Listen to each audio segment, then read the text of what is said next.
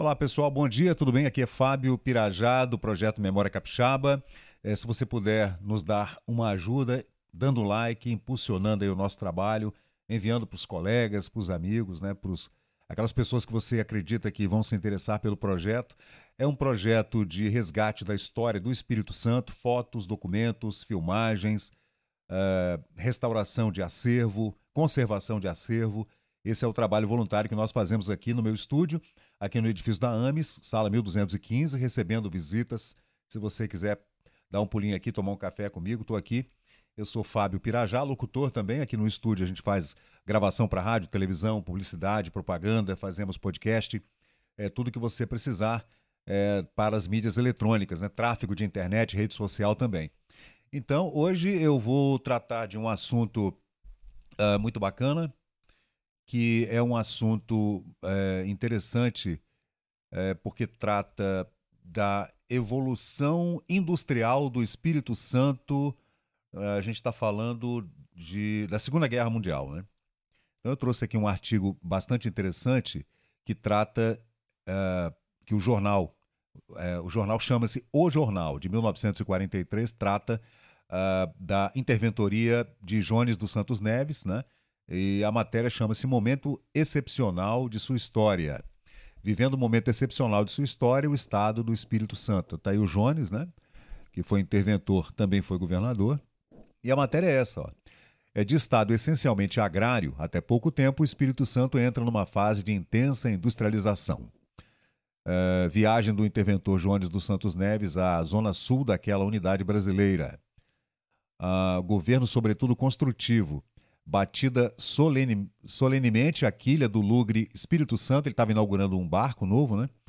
Lúcido discurso do chefe do executivo estadual. Você vê como é que era o português da época também. Esse é um dos navios sendo construídos em Conceição da Barra. Você vê que o Espírito Santo sempre teve essa vocação marítima, né, gente? Sempre. Tanto por nossa geografia, uh, quanto também uh, pela nossa história humana mesmo, né? De portugueses, né? De italianos e a, a, gente é um povo essencialmente é, marítimo, né, digamos assim. Aí a, havia portos em São Mateus, Itapemirim, é, Barra do Itapemirim, uh, em Vitória, em Vila Velha. Não é? Então Vitória tem essa história de portos desde a sua da sua criação, da sua inauguração. E aí a quilha desse lugre chama-se Espírito Santo, construído aqui na Praia do Suá, por isso que o jornal fala em Zona Sul, né? Porque é, é, o, o, o, governador viaja para a Zona Sul também, do sul do Espírito Santo, para encontrar com é, outros interventores da época, né? Aí tem também as, as, alunas ali da escola normal esperando ali o batizado da quilha desse barco. Né? E a gente vê uh, a industrialização que ocorreu nesse período da Segunda Guerra Mundial, né? por conta do Getúlio ter é, quebrado com o eixo e se aliado aos Estados Unidos e Inglaterra.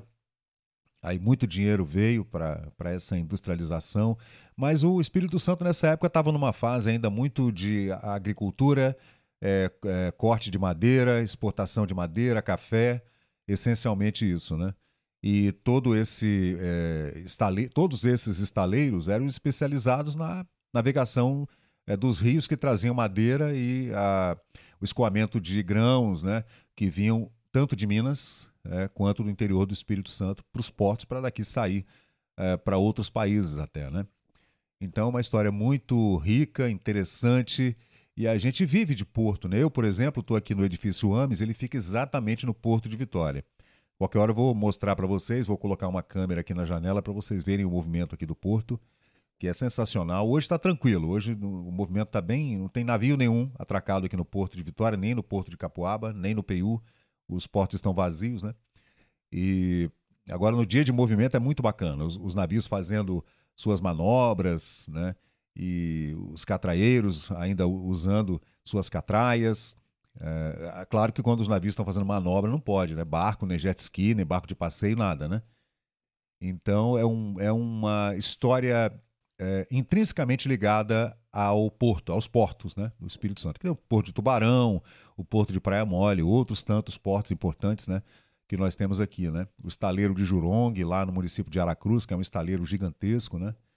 E essa é a matéria do jornal O Jornal do Rio de Janeiro de 1943. Mais uma pesquisa que a gente faz aqui no Memória Capixaba. Nós temos o Apoia-se do Memória Capixaba. Você pode nos ajudar uh, enviando qualquer valor né, no nosso Apoia-se. E, e também participar dos grupos né, do Memória Capixaba no Facebook, também uh, no YouTube, no Instagram. Nós estamos em todas as redes sociais. Né? Mostrar um pouco mais aqui dessas, dessa matéria, dessas fotos, tá vendo? Ó, aqui eles estão falando do estaleiro do Suá, que eu até já mostrei para vocês uh, é numa coleção do Eumenes Guimarães, né, que foi diretor do Porto, uh, na inauguração, obras e inauguração do Porto de Capuaba e a construção do virador de vagões do Pela Macaco.